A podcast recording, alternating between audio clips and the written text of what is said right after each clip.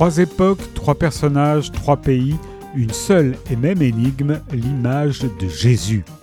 Auteur d'une trentaine de livres parmi lesquels Vive la sociale et Les vivants et les morts, Gérard Mordilla est également réalisateur pour la télévision et le cinéma. Après la Brigade du Rire, la Tour abolie, ces femmes-là, subito presto, les Roses Noires, voici Etche Homo, le sixième livre que publient les éditions Albin Michel. Dans ce roman vertigineux, le Suaire est au cœur d'une folle bataille. De la France du XIVe siècle à l'Italie post-unitaire, en passant par les États-Unis de Donald Trump en proie à tous les extrémismes, il traverse les âges et relie Lucie, Henri et Thomas, trio amoureux en perpétuelle métamorphose. Le combat pour le conquérir se double d'un combat pour posséder le cœur de Lucie, objet d'une passion dont le linceul est à la fois l'enjeu et l'emblème. En explorant l'incroyable et multiple histoire du suaire de Turin, Gérard Mordilla tente de répondre à la question de Pilate dans l'évangile de Jean Qu'est-ce que la vérité?